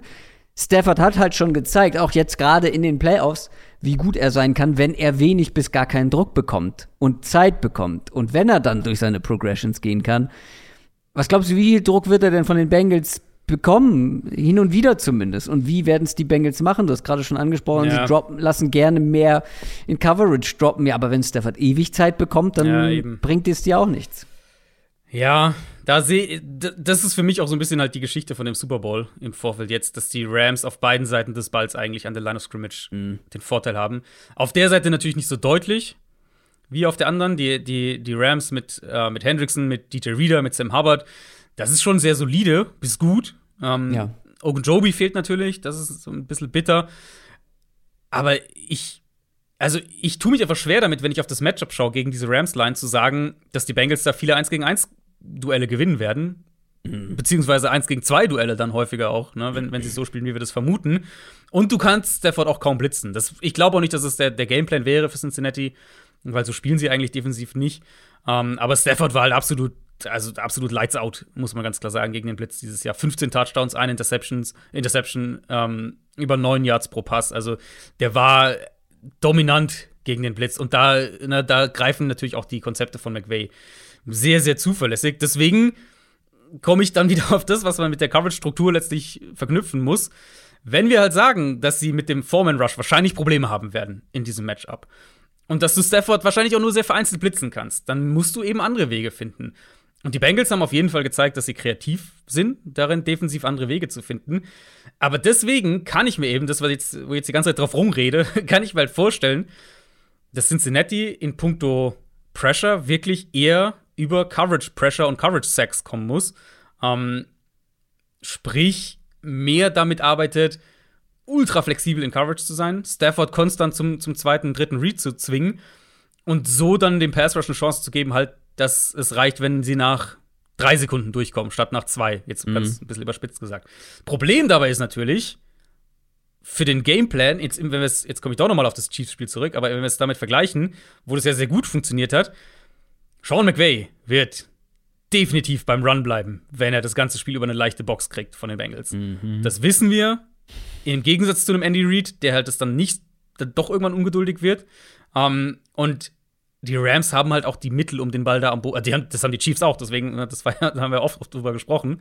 Ähm, aber die Rams haben halt eben auch die Mittel, den Ball am Boden konstant zu bewegen. Und äh, an irgendeinem Punkt sind es halt zu viele Brandherde irgendwie für, für diese Defense. Wir sprechen über den Run der Rams oder das Run-Game der Rams gleich noch mal.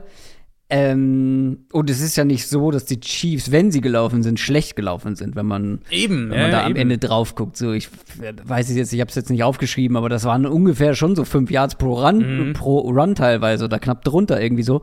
Also jetzt auch nicht gerade verkehrt. Und da haben die Bengals ja schon mehrfach jetzt auch in den Playoffs gezeigt, dass man da anfällig sein kann, zumindest. Also bisher haben sie immer gewonnen, deswegen ähm, kann man sie dafür nicht kritisieren, aber halt auch, weil sie ihre Big Plays dann irgendwie äh, hinbekommen haben. Wenn sie die nicht hinbekommen und dann der Gegner gegen einen laufen kann, so gut, dann wird es halt irgendwann schwierig. Aber wie gesagt, da sprechen wir gleich noch mal drüber. Auch hier die Frage bei der Rams Offense. Was glaubst du, wie gut werden sie insgesamt den, den Ball bewegen können? Und was glaubst du, welchen Stafford sehen wir? Also mein Vertrauen ist natürlich deutlich gewachsen jetzt über die letzten Wochen, weil Mhm. in den Playoffs hat er wenig Fehler mit dabei, aber Ja. kann sich das hier ändern? Können die Bengals ihn auch zu Fehlern zwingen, wie du das erhoffst sozusagen aus Bengals Sicht? Ich glaube, die Bengals sind eine sehr unangenehme Defense für einen Quarterback. Die haben keinen Superstar, so in dem Sinne. Wir sagen, die Rams haben ja im Prinzip auf jedem Level dieser Defense haben die ja irgendwie Superstars. Ähm, das haben die Bengals nicht. Aber die Bengals haben für mich vor allem mit dieser Flexibilität, mit der sie defensiv spielen und mit dieser Art, wie sie sich anpassen können an eine, ähm, an eine Offense. Also gegen die, jetzt komme ich doch noch mal drauf. Gegen die Chiefs war es ja wirklich auch so, dass sie, und ich denke, das war, oder ich könnte mir vorstellen, das war geplant im Gameplan, nicht, nicht spontan sozusagen, dass sie halt wirklich dann gezielt in der zweiten Hälfte das anders gespielt haben. Und warum machst du das eben? Weil du dem Gegner keine Möglichkeit mehr geben willst, sich anzupassen. Ähm, diese Defense ist super gecoacht und ich glaube, da ist halt wirklich die Chance. Das Problem ist eben, und deswegen, um deine Frage zu beantworten, denke ich, dass die Rams den Ball äh, trotzdem relativ gut bewegen können. Das, was ich halt gerade gesagt habe, es sind irgendwie zu viele. Ne, wir sind wir sind wieder bei dem, wir sind wieder bei dem, bei dem äh, Whack-a-Mole-Spiel. Naja. Immer wenn sie auf einen draufhauen, kommt halt woanders einer raus. Ähm, ob das dann ist, sie, sie spielen es vielleicht ein bisschen passiver, aber die Rams können den Ball am Boden dann super bewegen. Oder sie gehen dann, spielen vielleicht doch dann mehr mit dem, mit dem, mit dem Foreman-Rush, gehen weniger mit, dem, äh, mit drei Leuten. Ähm, und auch da haben die Rams natürlich Antworten. Ich habe es ja eben auch schon gesagt, zum Beispiel, die, die Rams gehen auch viel in Empty. Am meisten in der NFL. Die Bengals am zweitmeisten. Ähm, und Empty heißt ja eben dann auch wiederum, dass du offensiv klare Matchups kreieren kannst. Und wenn sie dann, und, und wenn sie dann auch in ihre Spread-Formationen gehen, dann gehen die Rams auch vertikal aus Empty. Ähm, während die Bengals ein bisschen horizontaler sind, eher den Ball schnell verteilen, wenn sie in Empty sind. Ja, ich sehe nicht so richtig. Ich glaube, die Bengals können schon das Spiel defensiv einigermaßen eng halten, weil, weil sie, glaube ich, einfach nervig sein können. Aus Sicht der Rams Offense. Aber Ja. ich tue mich schwer damit zu sagen, ähm, dass sie auf der Seite des Balls gewinnen können. Wollen wir schon zu den X-Faktoren des Spiels kommen? Jeder hat sich einen überlegt oder hast du noch was zur, zur Rams Offense? Äh, du hast gesagt, du willst zum Run-Game noch kommen. Ja, Äh, ja, dann äh, ist es dein X-Faktor, dann äh, komm da direkt dazu.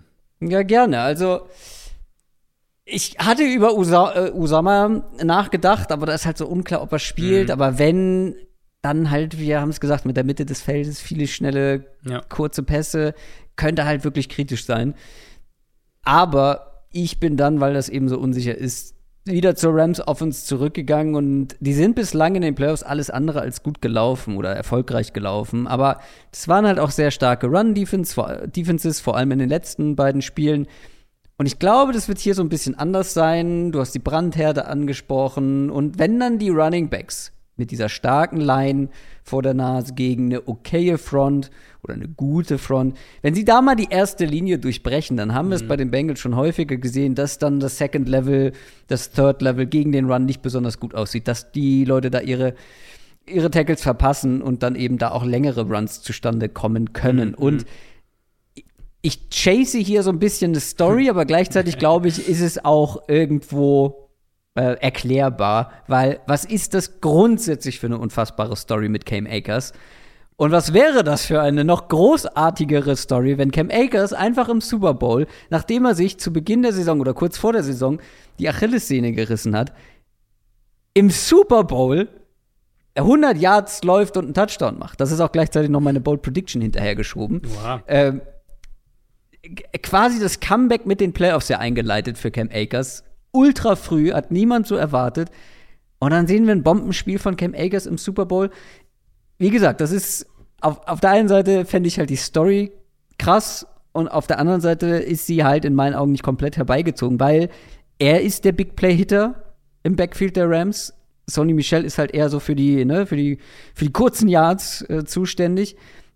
Aber ich glaube, dass er mit seiner Explosivität, die wir zum Teil mal aufblitzen sehen haben jetzt in den letzten Spielen, gerade wenn die Rams vorne liegen, dann hast du es auch schon gesagt, McVay wird auf jeden Fall versuchen, den Ball zu laufen. Mhm. Und wenn das klappt, dann wird er dabei bleiben und wird versuchen, dieses Spiel nach Hause zu laufen. Und dann wird auch Cam Akers ziemlich häufig den Ball bekommen. Und dann hier und da mal so einen längeren Run. Mhm. Schon sind wir bei 100 Yards und schon äh, wird es schwierig für die Bengals, da hinterher zu kommen. Machst du dir keine Sorgen über das, was wir bisher gesehen haben in den Playoffs von ihm? So, was den Output angeht?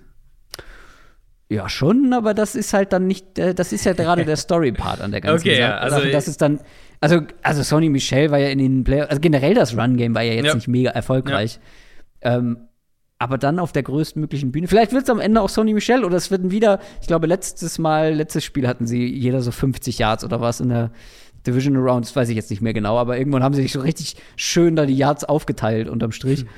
Ähm, kann natürlich auch wieder passieren, aber Cam Akers wäre für mich den X-Faktor, den ich irgendwo gerne sehen wollen würde. Und es ist ein Running Back. Und ich muss hier wieder mal ein bisschen mehr zurück zu meinen Running Backs kommen. Also, um es vielleicht äh, einzuordnen, weil jeder wird jetzt die Stats wahrscheinlich vor der Nase haben. Ähm, Wildcard-Runde 3,2 Yards pro Run, Divisional-Runde mm. 2 Yards pro Run, mm. Championship-Game 3,7 Yards pro Run für mm. Cam Akers. Was ich natürlich sagen kann. Werden über vier, werden über vier. okay, das wäre schon, mal, wär schon mal der Höchstwert. Ja. Ähm, was man natürlich sagen kann, sie haben jetzt im Championship-Game gegen eine ultra starke Niners-Front gespielt und so. im, in der Divisional-Runde gegen die Bucks, die halt immer noch ja. eine der Run-Stuffing-Defenses der Liga sind und in, in der Wildcard-Runde zwar gegen die Cardinals, die keine gute Run-Defense haben, aber die im Laufe des Spiels halt die Box super aggressiv gespielt haben, wodurch sie halt oh. halt sich dann anderweitig Big Plays angefangen haben. Insofern, die Gelegenheit ist auf jeden Fall eher da. Und ich wollte noch mal an eine Sache anknüpfen, die du relativ früh in deinem, in deinem Statement gesagt hast, mhm. ähm, nämlich der schematische Part eben, dieses aufs, aufs zweite Level der Defense kommen. Mhm. Was ich, denke ich, hier auch mir gut vorstellen kann. Die Rams eben, ich habe es ja am Anfang schon mal ein bisschen, äh, ein bisschen gesagt, die Rams sind wieder primär ein klares Zone-Run-Team wie wir das von McVay eigentlich klassisch kennen. Das waren sie 2018, ganz klar. Dann 2019, 2020 haben sich die Verhältnisse ein gutes Stück weit verschoben. Und dieses Jahr sind sie wieder deutlich mehr Richtung Zone, ähm, Zone Run Game gegangen. Und ich denke, das werden sie auch machen können. Gerade wenn die Bengals in ihren leichten Boxes sitzen, dann werden sie diese Double Teams hinbekommen, die ja mit dem Zone Run Game oft zusammengehen, äh, mit dem Outside Zone Run Game und werden Blocker aufs zweite Level der Defense bringen. Und ich kann mir das auch gut vorstellen, dass da die explosiven Plays dann hier und da auch kommen. Und das wäre eben der Punkt, wo du dann wirklich, wenn die Bengals das so spielen, defensiv, ja. wo du wirklich die Geduld halt testest von Cincinnati, wie lange sie dann da ja. drin sitzen. Genau, und dann bist du halt noch mehr, also wenn die Rams dann auch noch anfangen, viel Zeit von der Uhr zu nehmen, lange Drives, dann bist du ja noch mehr auf deine Big Plays angewiesen, um auch mal schnell übers Feld zu kommen. Also jetzt vor allem hinten raus, wenn die Zeit dann eng wird. Und dann ist, wird der Druck halt unglaublich groß. Und dann brauchst du eine, brauchst du entweder Magic von, von Burrow auf den Füßen, irgendwie, dass er scrambled und dann die Big Plays rausfeuert, oder du brauchst halt irgendwo Protection, damit sich diese Big Plays auch aufbauen können. Ja, Go Routes geht schneller als der Dick Route wahrscheinlich, so, ne? Also weil du nur mhm. geradeaus läufst, mhm, aber mhm. trotzdem dauert es ja eine Weile, bis auch ein Jammer Chase die 20 Yards gelaufen ist. Und ja, dann, also deswegen für mich ja auch ein X-Faktor, wenn Cam Akers wirklich einen guten Tag hat, wenn das Run, also mhm. ganzes Run-Game ist eigentlich der X-Faktor. Ich wollte es halt an einem Spieler festmachen, aber ja. wenn die Rams hier ein gutes Run-Game haben wird, ist sehr zäh für die Bengals. Ja, das, ich glaube, das kann man sagen. Ich vielleicht noch an, so als letzten anknüpfenden Punkt daran, finde ich generell ist so ein, so ein vielleicht so ein, so ein teamübergreifender X-Faktor so ein bisschen. Ähm, wie konservativ gehen die beiden Coaches zu Werke? Weil beide sind eher auf der konservativen Seite, würde ich sagen, was, was Game Management angeht, was, was Play Calling auch In-Game Management angeht. Ähm, sowas kann im Super Bowl natürlich ein gewichtiger Faktor sein. Vielleicht Nerven auch nochmal eine größere Rolle spielen. Da sehe ich jetzt halt keinen der beiden signifikant irgendwie vorne, dass man jetzt sagt, der, der eine mhm. macht halt klar das und der andere macht halt klar das, aber der das, eine hat zumindest schon mal Super Bowl Luft geschnuppert. So, das ne? stimmt, das ja. Das stimmt. Vielleicht nicht so verkehrt. Ähm, und hat da auch gewisse Fehler gemacht, die richtig. er vielleicht jetzt nicht mehr machen wird. Ja, ja, absolut richtig. Aber da eben zu gucken, wer von beiden hat den aggressiveren Gameplan vielleicht, wer von den beiden äh, geht, gibt seinem Quarterback mehr, mehr Spielraum ein bisschen, wer von den beiden ist konservativer in seinen Entscheidungen. Ich glaube, das, das könnte so ein so ein teamübergreifender Punkt sein, der, der auf jeden Fall eine Rolle spielen ja. wird in dem Spiel. Wer ist denn dein X-Faktor? Oder was ist dein X-Faktor? Ja, ich habe unfassbar viel hier rum überlegt, muss ich sagen. Ich habe bei wenigen Sachen so viel überlegt. Es gibt auch viel.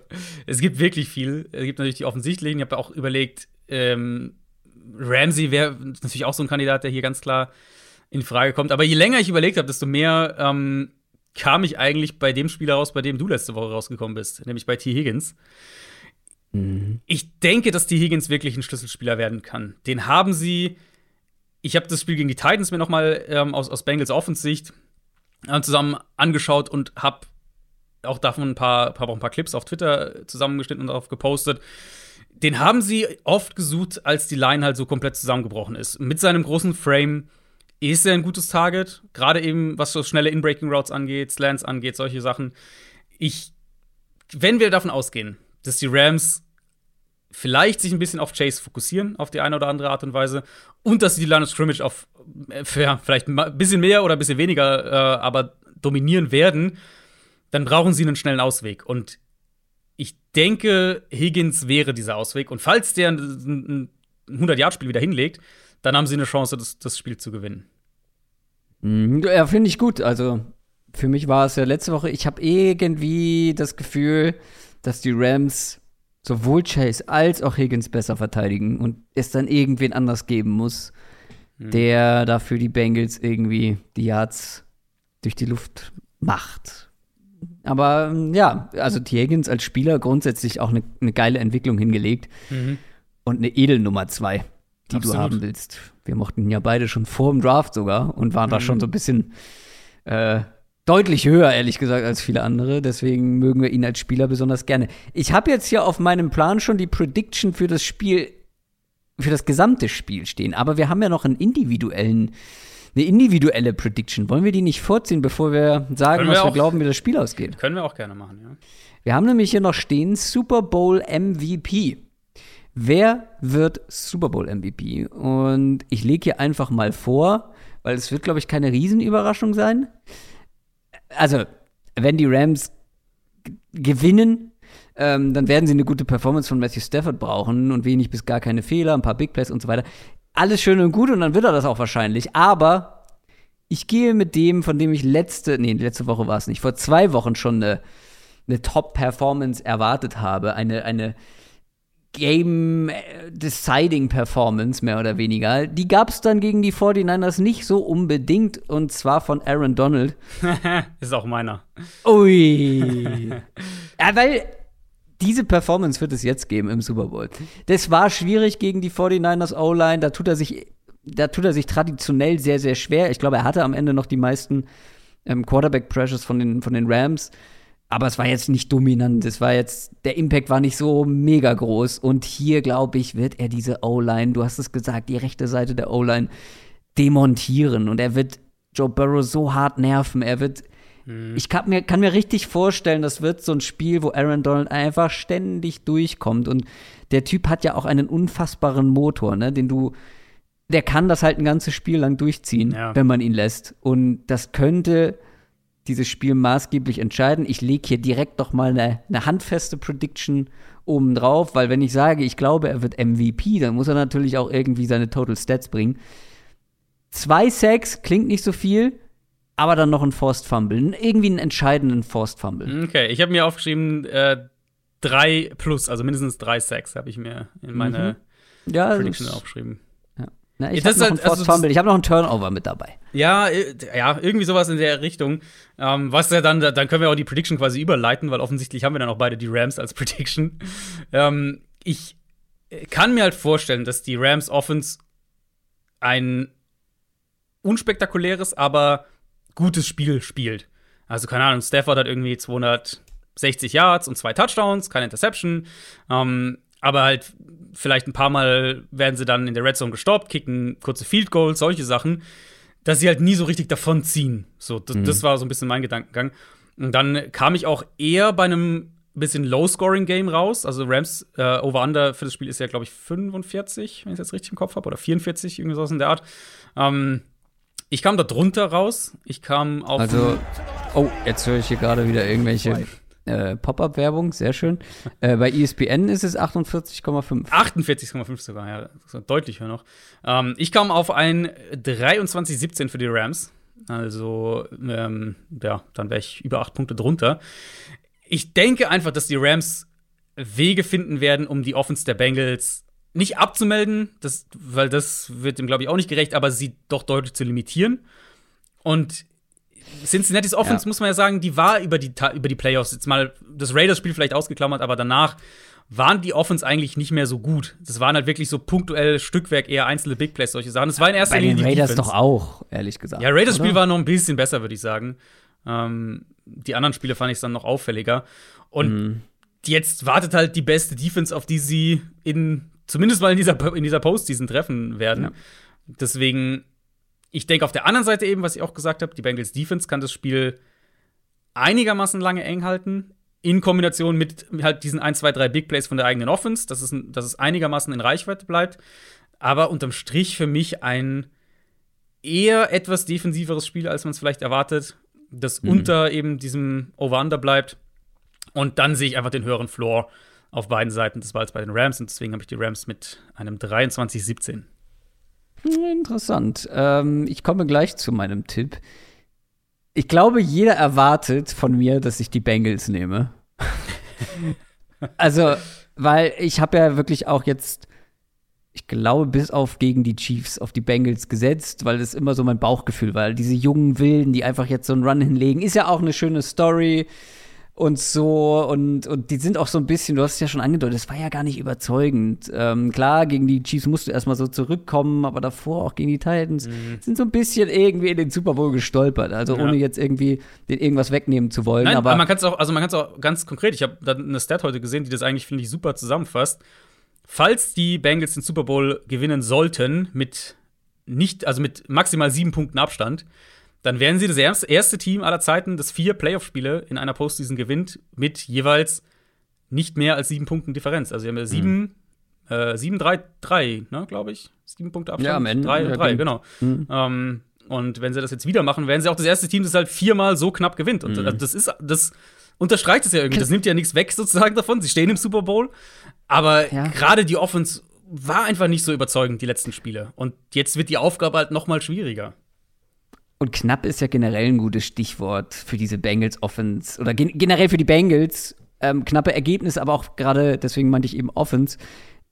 Also, wenn wir so daran denken, wie diese Plays, die Big Plays zustande kommen, das sind halt manchmal Millisekunden, die da entscheidend sind. Das sind manchmal ganz, ganz knappe Plays. So, wenn Jamak äh, Chase diesen einen Ball nicht fängt oder der Verteidiger mhm. ein paar Zentimeter irgendwie die Hand weiter in die eine oder andere Richtung und dann wird es kein Big Play. So, das ist halt alles, wie sagt man, sehr, sehr, sehr eng gestrickt. Kante, auf Kante genäht, ja. Auf Kante genäht. Ja, und das ist ja auch äh, verständlich. Ne? Es ist ja, darüber habe ich auch ein paar Mal, oder ich kam ein paar Mal drauf zurück, wenn ich über die Bengals geschrieben habe oder über den Super Bowl generell.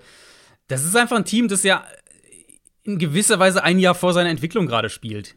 Und mhm. deswegen ist es ja auch absolut in dem, in dem Rahmen, wenn die so weit kommen, dann gehört ein bisschen Glück hier und da auch dazu. Äh, das, das also gehört es immer, um in den Super Bowl gehört zu kommen. immer dazu, natürlich. Aber, ähm, aber die Rams aber die Bengals hatten halt sehr viel. Genau, die Rams waren natürlich in ihren Spielen insgesamt betrachtet dominanter und haben diese Spiele eher haben ja. eher das Spiel geprägt und, und jetzt gegen, gegen Tampa Bay hatten sie halt diese, was war das, vier Fumbles oder was es war, ähm, die natürlich auch zum Spiel dazugehören, ist auch klar.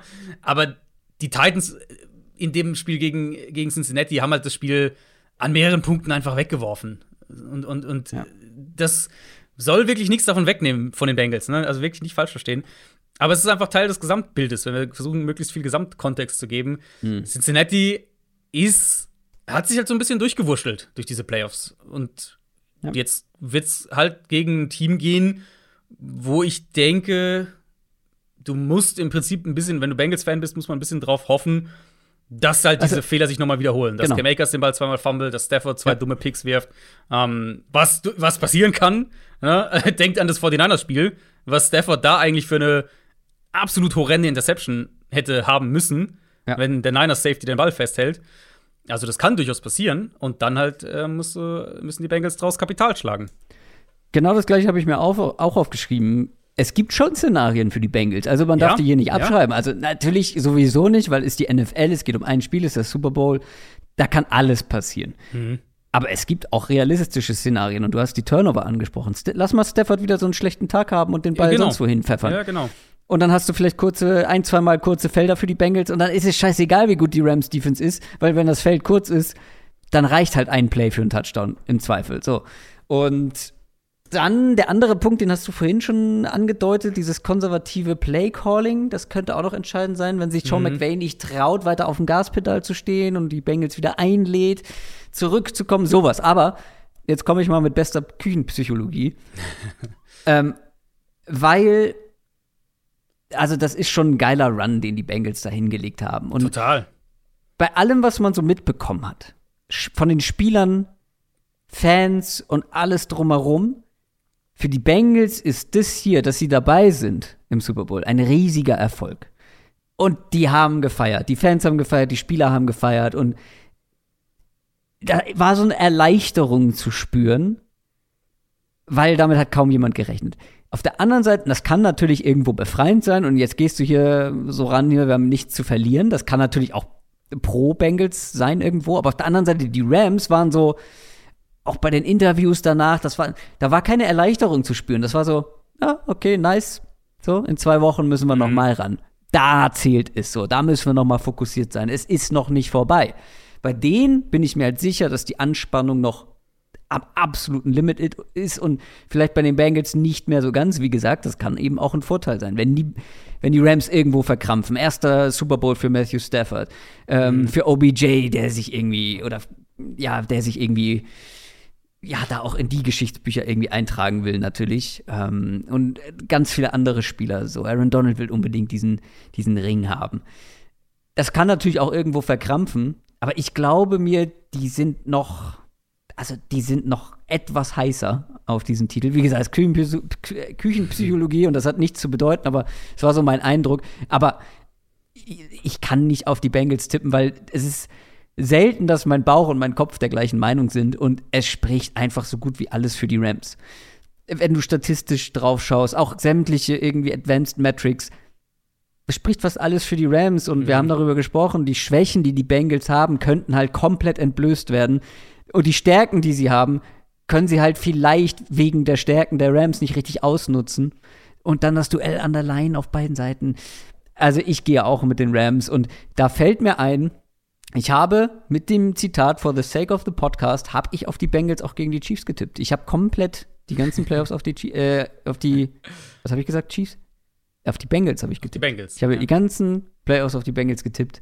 Immer, weil mein Bauch mir das gesagt hat, aber hier sagt es mir nicht mal mein Bauch. Und was hast du eben als Ergebnis genannt? 23-17 für die Rams. Ich bin ein bisschen höher, ich bin bei 27-20. Ja, ähnlich. Auch noch unter dem 48er Over-Under, wenn ich mich nicht verrechnet habe. Das ist richtig, ja. ja. Ja, äh, das, was du gerade gesagt hast, beschreibt ja auch ganz gut einfach, wo diese beiden Teams halt stehen. Die Rams sind halt seit Jahren All-In und dieses Jahr war das ultimative All-In, ne? Mit du tradest für Stafford, du holst Von Miller noch per Trade, dann noch Odell Beckham, als der noch, als der in, in Cleveland entlassen wird. Also ultimativ All-In. Und die Bengals sind ein super junges Team, was, was gerade so auf, auf Stufe 2 oder 3 der Entwicklung eigentlich steht, was äh, vor zwei Jahren den Nummer 1-Pick hatte und letztes Jahr immer noch ein Top-5-Pick im Draft. Das ist, sind zwei Teams, die an völlig unterschiedlichen Punkten stehen. Und das, ja. klar, deswegen ist die Situation ja auch so. Favoritenlage ist relativ klar. Ah, Matchups haben wir jetzt ausführlich besprochen, muss da, glaube ich, nicht mehr drauf eingehen, sind, sind entsprechend klar für, für die Rams auf beiden Seiten des Balls eigentlich. Aber mhm. eben, es, mal, wir haben das, diesen Faktor so ein bisschen dieses, äh, ich will nicht sagen, nichts zu verlieren, weil das finde ich auch immer Quatsch, wenn du im Super Bowl stehst, willst du den Super Bowl auch gewinnen.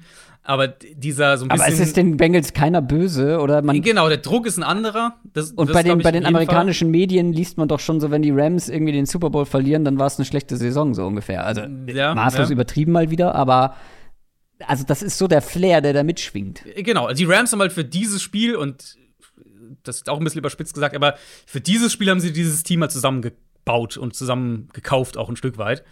Ähm, und wer weiß, ob sie noch mal eine Chance kriegen. Bei den Bengals hat man halt eher das Gefühl, dass die, die, die Wahrscheinlichkeit, dass sie in den nächsten fünf Jahren äh, oder sagen wir in den nächsten zehn Jahren auch noch mal an dem Punkt stehen, potenziell größer ist, weil, weil die, die Chance relativ gut ist, dass die Bengals in den nächsten Jahren ein besseres Team haben werden, als, die, als sie es jetzt haben. Während die Rams ziemlich sicher kein besseres Team mehr haben werden, als das, was sie jetzt haben die Eagles waren auch vollkommen An die musste ich auch gerade Super Bowl, denken, ja. Super Bowl ja. zu stehen und die hatten auch nichts zu verlieren und waren auch der Riesenaußenseiter und haben dann auch so gespielt im Sinne von No Fucks Given und äh, mhm. Plays ausgepackt, die sie das ganze Jahr noch nicht gespielt haben. Ne? Also das kann halt wirklich dann auch ein Faktor, wie gesagt, wie also pro Bengals sein irgendwo, wenn du wirklich so völlig befreit daran gehen kannst. Ja. Natürlich ist das für die alle der erste Super Bowl und die werden arschnervös sein, aber ja, auf der anderen ja. Seite kannst du auch sagen, diese, also jetzt diese Burrow Chase Connection, die haben halt, äh, die haben College Playoffs ja. gespielt, die haben College National Championship Game gespielt. Auch als, also wenn ich mich richtig, also gegen Alabama ist doch jeder Außenseiter, egal wie gut man vorher war, oder? Also, mm, ja, nee, es war ja gegen Clemson. Es war das, ja gegen das, Clemson. Das, das war gegen Clemson, ja. Ich ja. weiß nicht mehr genau, gegen wen sie im Halbfinale gespielt haben, ehrlich gesagt. Aber sie haben, nee, das war gegen äh, Oklahoma im Halbfinale, ziemlich sicher. Ja. Ähm, ja, aber trotzdem, also das ist ja, natürlich ist Super Bowl noch mal größer, klar. Aber ja. diese Situation zumindest, die haben diese Spieler ja. zum Teil Aber auch schon erlebt. Zum Teil haben es auch schon einige Rams erlebt. Das stimmt. Nicht mehr so viele, weil es jetzt schon ein, zwei Jahre her, aber. Mhm. Von Miller natürlich hat es mit den Broncos erlebt. So. Stimmt. Ähm, Spieler von woanders, ja. Ja, ich bin sehr gespannt, wie es ausgeht.